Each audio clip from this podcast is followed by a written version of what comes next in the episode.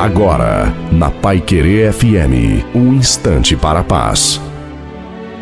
Boa tarde, ouvinte da Pai Querer FM. Aqui fala o pastor Wilson Tinonim. O abacate se trata de uma fruta maravilhosa. Muitos sabem de suas propriedades em calorias, vitaminas, cálcios e outros benefícios. Mas esses dias comprei um que apodreceu, mas não amadureceu.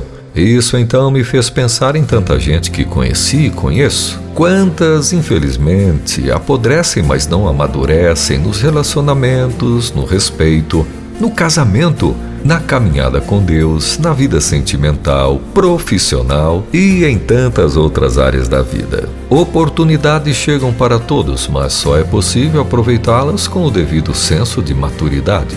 Triste para o pai que vê um filho apodrecendo sem amadurecer. No livro bíblico de 2 Timóteo, capítulo 3, verso 7, lemos o apóstolo Paulo falando sobre gente tipo referido a abacate, gente que aprende, aprende, mas nunca chega ao conhecimento da verdade, isto é, está dando um passo para frente e dois para trás. Que Deus nos ilumine cada dia mais, de modo que, acima de tudo, possamos amadurecer. O que eu esperava do abacate é muito mais o que Deus espera de nós e sabe que podemos escolher entre amadurecer ou apodrecer.